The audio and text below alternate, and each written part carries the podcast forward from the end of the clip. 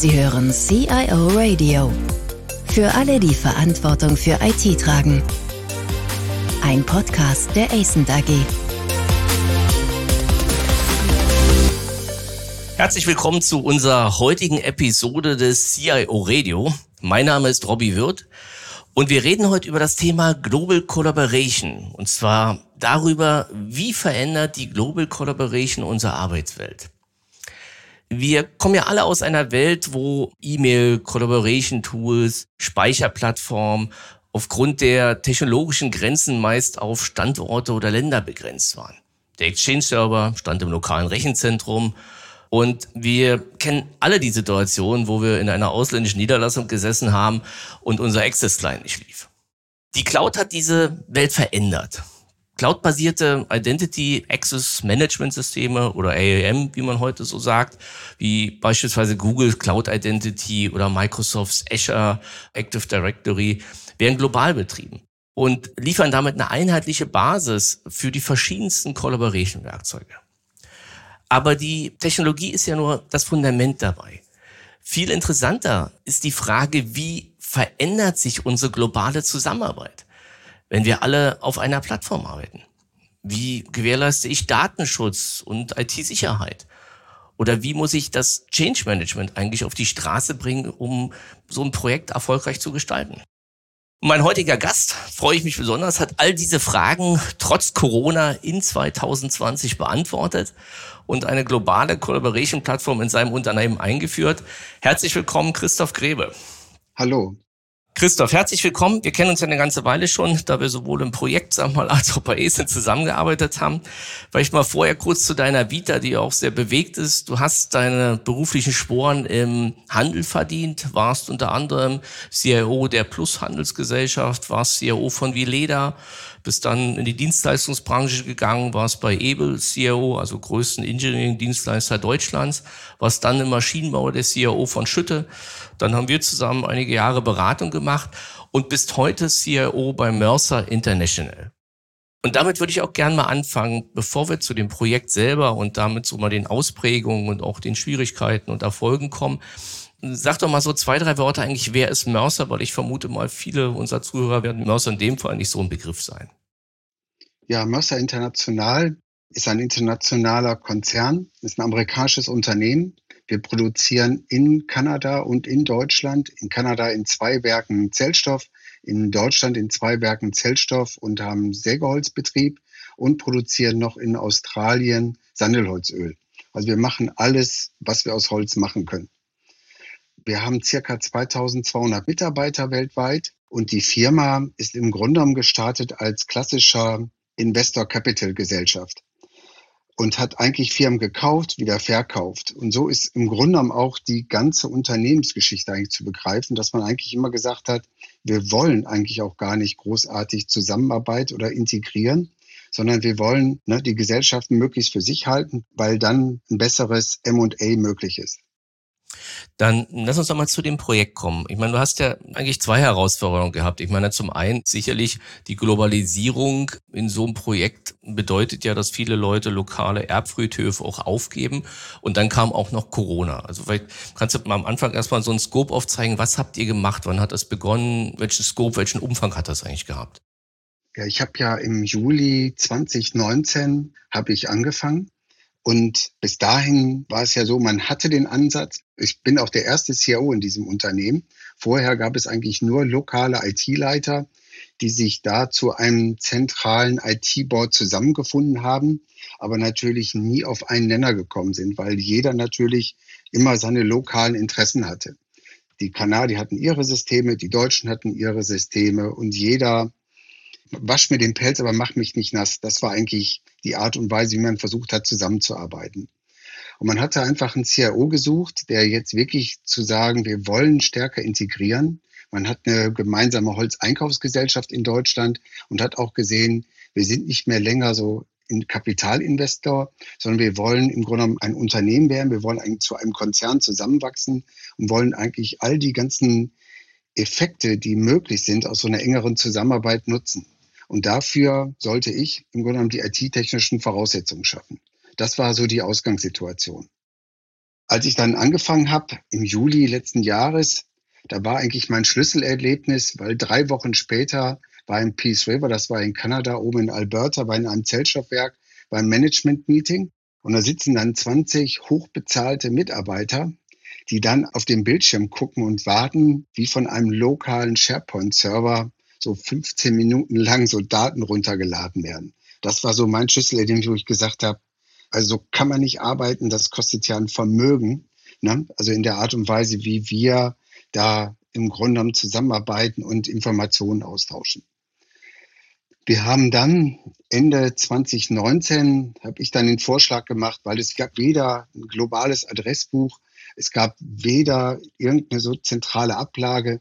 Alles wurde im Grunde genommen alles über Microsoft Tools und über ja, Copy und Paste wurden Daten im Grunde genommen eigentlich zentral verteilt.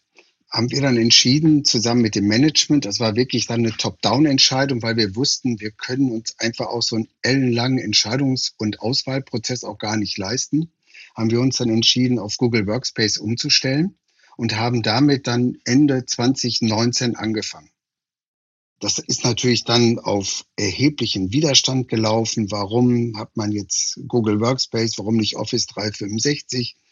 Weil für uns ging es eigentlich ja nicht nur darum, einfach nur die Art und Weise des E-Mail-Programms zu ändern, sondern für uns war ja der Fokus von vornherein darauf gerichtet, wirklich auf Kollaboration.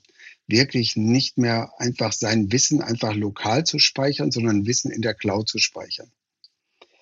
Man muss sich auch immer vorstellen, dass man bis dahin, dass man ja auch keine echte Webkonferenz hat. Das war ja alles über Webco und WebEx, wurde das immer organisiert. Und dann kam Februar 2020. Es war ja relativ früh bei uns bei Mercer. Also Mercer hat da einfach eine sehr hohe Sensitivität hinsichtlich so Arbeit und Gesundheit. Da kam relativ früh das Thema Reisetätigkeit unterbinden Krisenmanagement, wie gehen wir jetzt damit um?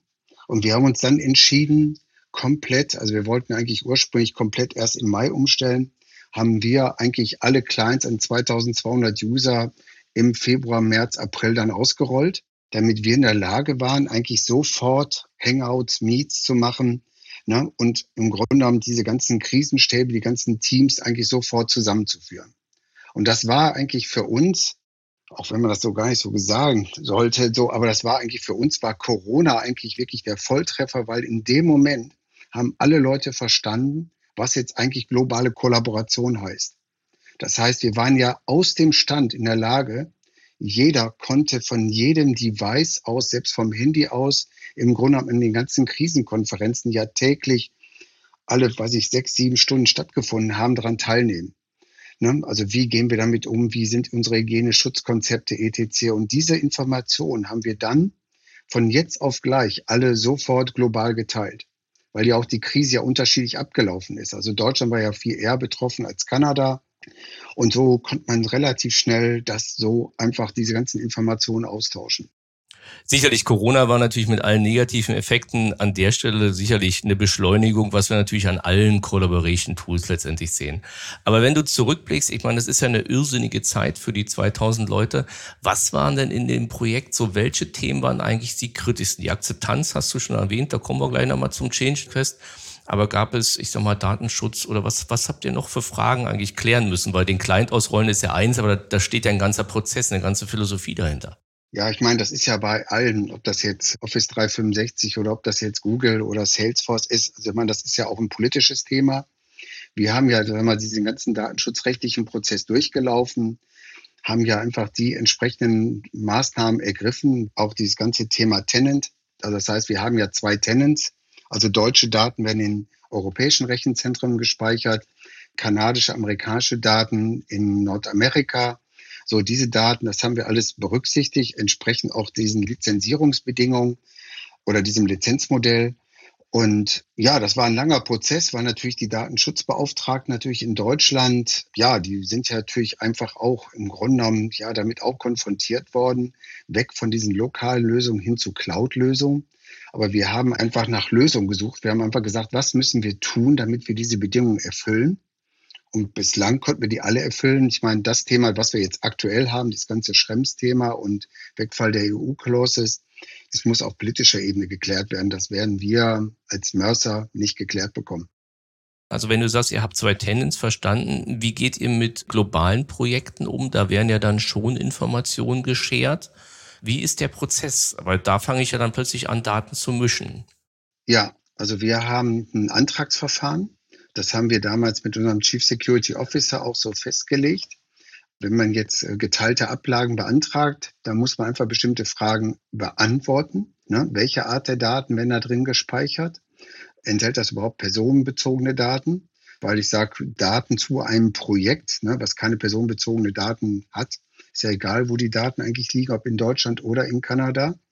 Aber grundsätzlich liegen ja immer erstmal die Daten da, wo derjenige ist, der das Projekt beantragt. Und das hat einfach dazu geführt, dass da auch einfach eine Struktur dran ist. Wir haben ja auch eine Namenskonvention eingeführt, ne, damit wir wirklich jetzt da keinen Wildwuchs haben, dass jeder eine Namenskonvention hat, wie es ihm gefällt, sondern sie richtet sich nach Firma, Ort, Art der Abteilung, Art des Projektes, Art des Abteilungsordners, etc., damit man auch im Grunde genommen auch einfach so eine Struktur darin wiederfindet. Und das funktioniert gut. Wenn du sagst beantragen, dann vielleicht doch nochmal eine administrative Frage zu der Stelle. Ihr habt ja vorher wahrscheinlich verteilte administrative Organisationen. Ja. Ich vermute mal, es gab in Kanada eine, Australien eine oder eine Truppe. Wie ist das heute? Ist das heute so ein Follow the Sun Prinzip, wo die quasi in einem großen virtuellen Team drin sind oder habt ihr die zentralisiert? Ich habe ja sowieso eine ganz interessante IT-Organisation. Wenn man ja eigentlich sagen würde, wenn man ja eine Firma ist oder ein Konzern ist, dann geht man ja immer davon aus, ich habe irgendwo eine Konzernzentrale. Ne, das Headquarter ist ja auch in Vancouver, aber im Headquarter sitzen ja nur die im Grunde genommen die lokalen IT-Mitarbeiter. Das heißt, meine komplette IT-Organisation ist verteilt auf alle Standorten. Im Grunde genommen, was wir jetzt gemacht haben in den letzten 18, 20 Monaten, ist im Grunde genommen eine virtuelle zentrale IT aufgebaut. Das heißt, wir haben Aufgaben geteilt, Kompetenzcenter gemacht. Und es ist ein quasi so, wir haben insgesamt drei Administratoren, zwei in Kanada, einen in Deutschland und haben einfach die Aufgaben verteilt, sodass wir auch jederzeit immer im anderen Kontinent jeweils das Backup haben. Ah, okay. So, und so sind wir eigentlich im Grunde in der Lage, dass wir sagen, so, das war auch meine Ansage von vornherein, dass ich gesagt habe, ich will kein Headquarter aufbauen, sondern im Grunde arbeite ich als CAO wie ein Service Provider, indem ich sage, alle meine IT-Mitarbeiter sitzen schön beim Kunden in den Werken und sind auch immer ganz nah am Kunden und haben trotz ihres lokalen Sitzes eine zentrale Corporate-Verantwortung mhm. und wachsen da auch eigentlich immer mehr rein in diese Rolle. Und ihr, ihr steuert das dann quasi über, ich sag mal, globale Meetings oder Arbeitsteams, ja. die sich dann regelmäßig abstimmen zu ihren Themen und damit die quasi alle den, sag mal, den gleichen Wertekanon im Prinzip vermitteln, das aber dann lokal entsprechend umsetzen. Genau. Ne, das ist eigentlich eine komplette Matrix-Organisation. Aber ich habe auch gesagt, was nutzt mir das? Also ich kann Mitarbeiter nicht disziplinarisch führen, die 9000 Kilometer entfernt sind. Und im Grunde genommen, es nutzt mir auch, wenn die Mitarbeiter hierarchisch an mich angebunden sind, wenn die trotzdem das Spiel einfach nicht mitmachen. Die werden ja trotzdem immer sich ihrem lokalen Standort verbunden fühlen. Ich finde das auch wichtig, dass die Mitarbeiter mit diesem Standort verbunden sind und sich da auch identifizieren. Sonst wären sie einfach ein Fremdkörper. Und wird man immer sagen, ja, du bist ja einer von der Zentrale. Das ist ja genau das, was wir vermeiden wollen. Wir wollen ja wirklich so nah dran sein am Kunden, dass wir genau verstehen, was der Kunde auch will. Und trotzdem geben wir keine lokalen Antworten, sondern wir geben globale Antworten und schaffen so auch einfach immer mehr Standards. Lass uns mal von der IT zum allgemeinen Change Management gehen, weil ich kann mir vorstellen, du sagst es ja klar, das Thema Corona hat das Ganze immens beschleunigt, weil natürlich jedem plötzlich der Bedarf klar war.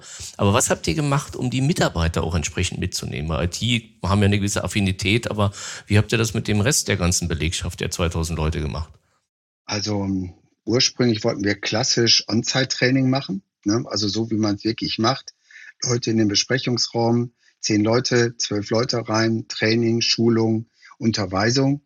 Aber es war klar, schon Ende Februar, das wird so nicht funktionieren und haben das dann komplett auf Online-Training umgestellt. Also im Grunde genommen auch direkt das Training mit kollaborativen Tools. Wir haben dann verschiedene Chats eingerichtet ne, und auch Gruppenchats, weil das ja auch die Form der Arbeit ist, wie wir zukünftig arbeiten wollen. Wir wollen ja nicht immer dieses ganze E-Mail-Forwarding, Zurückforwarding wieder weiterleiten, sondern wir haben gesagt, wir wollen ja gewisse Chatgruppen haben, wo ja im Grunde genommen Arbeitsthemen, Arbeitsgebiete gehandelt sind. Das sind bestimmte Leute. Und da drin habe ich eigentlich im Grunde genommen meinen kompletten Verlauf. Darin sehe ich alle Tätigkeiten. Das, was ich mir sonst mühselig in meiner Ablage schaffe, habe ich dann automatisch schon in meinem Chat. So, außerdem in diesen Chatverläufen kann ich ja dann Aufgaben zuweisen, so dass ich auf der einen Seite weiß, ja, ich gehe meine 30, 40 Chats. Sonst würde ich ja in 30, 40 Excel-Listen reingehen, um da meine To-Dos rauszuholen. Und so habe ich automatisch alle meine To-Dos. Ich sehe die auf einen Blick, aber ich sehe auch, was in jedem einzelnen Projekt online eigentlich aktuell läuft, weil die Leute sich eigentlich immer aus viel kürzeren Wegen eigentlich gegenseitig informieren, updaten. Das heißt aber, die Leute, du sagst, die haben das mehr oder weniger intuitiv übernommen, oder? Nein, das ist schon. Das heißt, wenn ihr, wenn nein, das ist. Also bei Diskussionen habt ihr mit Sicherheit gehabt eine Menge. Also ich sag mal so, vorstellen. Also wir haben einfach festgestellt, es war wichtig, erstmal ein Basistraining zu machen, damit die Leute erstmal wissen, wie wird gearbeitet. Und dann sind wir hingegangen und haben gesagt, wir machen im Grunde genommen Abteilungs- oder Gruppentrainings, also von Leuten, die auch gemeinsam zusammenarbeiten und sind dann eigentlich deren Anwendungsfälle durchgegangen haben gesagt, so und so, Mensch, das ist doch eine Erleichterung. Statt eure eigenen Ablagen für euch zu haben in eurem Mailsystem, dann auf eine zentrale Ablage hinzuarbeiten, sodass auch alle immer den gleichen Informationsstand haben.